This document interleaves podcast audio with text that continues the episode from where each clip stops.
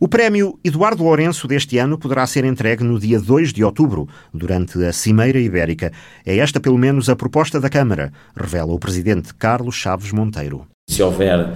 essa oportunidade, nós podemos fazer conciliar na Guarda estes dois uh, acontecimentos marcantes da nossa história, uh, mas fundamentalmente também marcantes pelo empenho, pelo trabalho de todos uh, os candidatos e em particular uh, aquele que uh, foi e é homenageado com o Prémio Eduardo Lourenço, Angel Marcos Dios, e que nos honra muito, honra também aquilo que é a nossa ação em prol desta cooperação ibérica e, portanto, também uma cimeira ibérica, tudo tem, de facto, esta relação intrínseca e, faremos também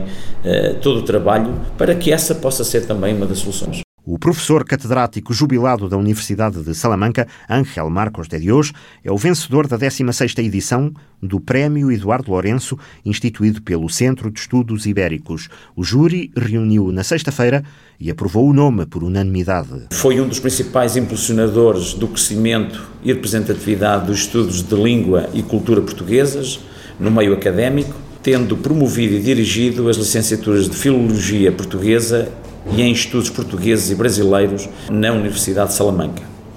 uma das mais antigas e prestigiadas universidades da Europa, contribuindo de forma decisiva para fecundar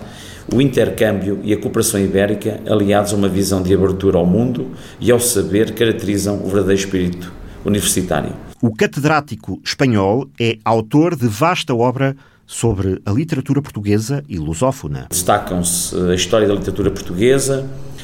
escritos do Unamuno sobre Portugal, os portugueses da Universidade de Salamanca, letras portuguesas, literatura comparada a estudos ibéricos, entre centenas de artigos e uh, vasta obra coletiva. Houve 14 candidaturas à edição deste ano do Prémio Eduardo Lourenço. As candidaturas uh, foram uh, abrangentes, vastas, de um elevado timbre cultural científico e também uh, de dedicação pessoal de cada um dos candidatos, de relevância uh, maior,